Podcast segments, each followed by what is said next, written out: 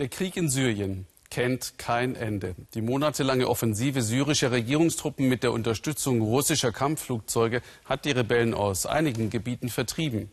Zuletzt aus Ost-Ghouta vor den Toren der Hauptstadt Damaskus.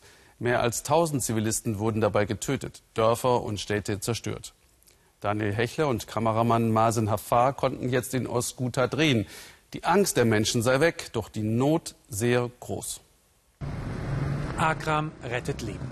Jede Woche schon etliche Male und ganz unspektakulär. Hungernde Menschen aus seiner Nachbarschaft versorgt er mit dem Nötigsten aus einem Warenlager des syrischen Roten Kreuzes. Der 47-Jährige ist einer von zwölf Vertrauensleuten, dem sie hier Öl, Linsen, Bohnen, Reis geben. Das Lager ist schon fast leer. Erst in zehn Tagen liefern die Vereinten Nationen eine neue Ladung. Es wird der Mangel verwaltet in Duma, der ehemaligen Verwaltungshauptstadt von Ostguta. Heute ist es eine Trümmerlandschaft. Der Familienvater ist noch vergleichsweise glimpflich durch den Krieg gekommen, hat noch etwas Geld von früher. Nun will er denen helfen, die ums Überleben kämpfen. Diese Aufgabe ist die beste, die ich mir wünschen kann wenn eine Familie nichts mehr hat und ich ihr helfen kann. Es ist die vornehmste Tätigkeit überhaupt in der Welt. Jeden Tag läuft er an Trümmern vorbei durch die Hitze von Duma zu einem Brunnen um die Ecke, um Wasser zu holen. Majetschik daher leidet unter einer Nervenkrankheit. In den vergangenen Jahren hat er viel Gewicht verloren. Er ist gelernter Handwerker. Heute hat der 30-Jährige kein Geld, keinen Job, keine Perspektive. Seine Wünsche sind bescheiden.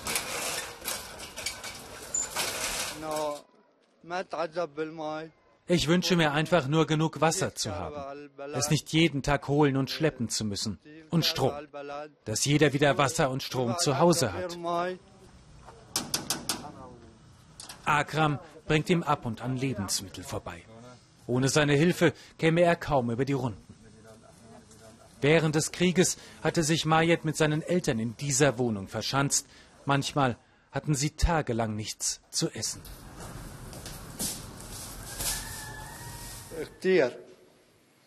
Es war sehr, sehr schwierig. Sie ließen uns nicht raus aus unseren Vierteln zum Arbeiten, diese terroristischen Milizen. Wir konnten kein Geld verdienen.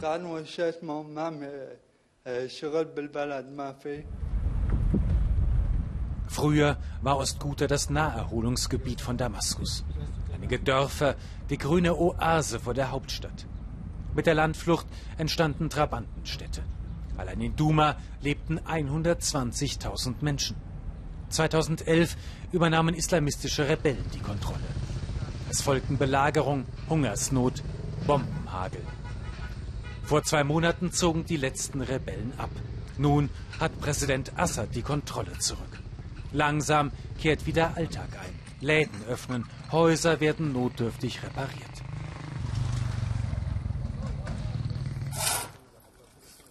Ayman Sheikh daher ging all die Jahre nicht zur Schule, hatte keinen Job.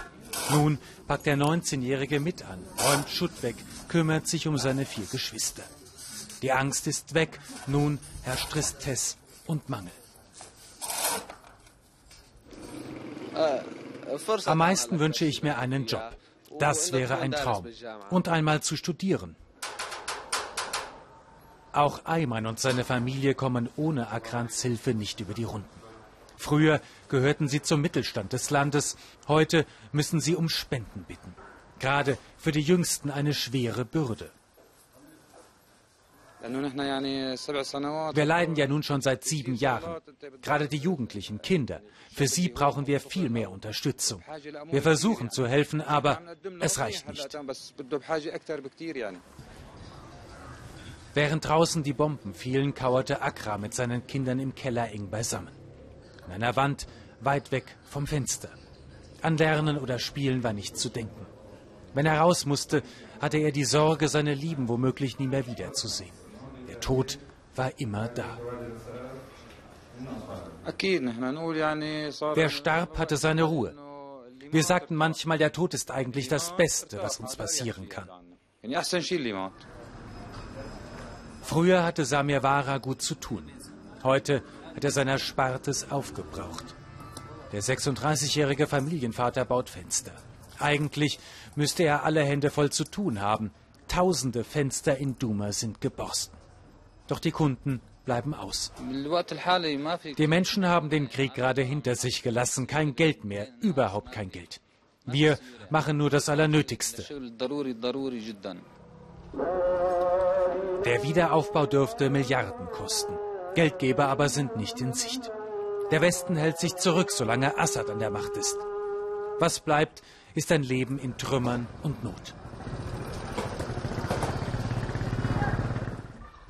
Auch Samir steht auf Akrams langer Liste. Bittsteller zu sein, ist dem gestrandeten Handwerker denkbar unangenehm. So wie vielen anderen in der Nachbarschaft auch. Wenn wir einen Film im Fernsehen mit unseren Kindern anschauen und der gefällt uns nicht, schalten wir um. Aber leider können wir die Realität nicht ausschalten. Diese triste Realität auch zwei Monate nach dem Abzug der Rebellen. Akram will helfen, zumindest die schlimmste Not in seinem Viertel ein wenig zu lindern. Daniel Hechler, Sie sind zurück in Kairo. Ostguta ist wieder unter Assads Kontrolle. Warum bleibt denn dann jetzt die Hilfe seiner Regierung aus und die Menschen leben weiter in Trümmern? Naja, das meiste Geld äh, dürfte noch immer in den Krieg fließen. Da bleibt äh, am Ende nicht allzu viel übrig, die armen und ärmsten Menschen auch ausreichend mit dem Nötigsten zu versorgen. In vielen Vierteln von Ostguta gibt es ja noch immer keinen Strom und auch kein Trinkwasser. Und ohne die Hilfsorganisationen, ohne die Vereinten Nationen würden noch sehr viel mehr Menschen in Ostguta Hunger leiden. Wie sieht denn die Kriegssituation insgesamt im Land aus? Naja, am Freitag haben ja auch die Rebellen in Daraa im Süden des Landes kapituliert. Das ist ein weiterer sehr wichtiger Erfolg für Assad nach Homs und Ostguta. Er holt sich die Kontrolle über Syrien Schritt für Schritt zurück. Und das Muster dabei ist im Grunde auch immer das gleiche wochenlanges Bombardement, auch mit den gefürchteten Fassbomben, dann Beschuss von Kliniken, schließlich Einmarsch von Bodentruppen, dann ziehen die Rebellen ab, in der Regel in den Norden nach Idlib. Diese Provinz ist so etwas wie ein Sammelbecken für mehr als zweieinhalb Millionen Rebellen geworden. Da sind auch viele Zivilisten, viele Familien. Und jetzt bahnt sich dort so etwas wie die finale Schlacht an. Viele fürchten eine humanitäre Katastrophe finale Schlacht, obwohl der Südwesten ja Deeskalationszone ist. Das hatten Jordanien, die USA und Russland im vergangenen Jahr vereinbart. In dieser Zone, was sind denn die größten Sorgen der Menschen im Moment? Ja, zurzeit ist äh, völlig unklar, wo sich genau all die Menschen eigentlich aufhalten, die in den vergangenen Wochen und Tagen vor den Bomben geflohen sind. Einige tausend sollen noch immer im Niemandsland an der Grenze zu Jordanien festsetzen. Viele im Freien unter Bäumen bei sengender Hitze.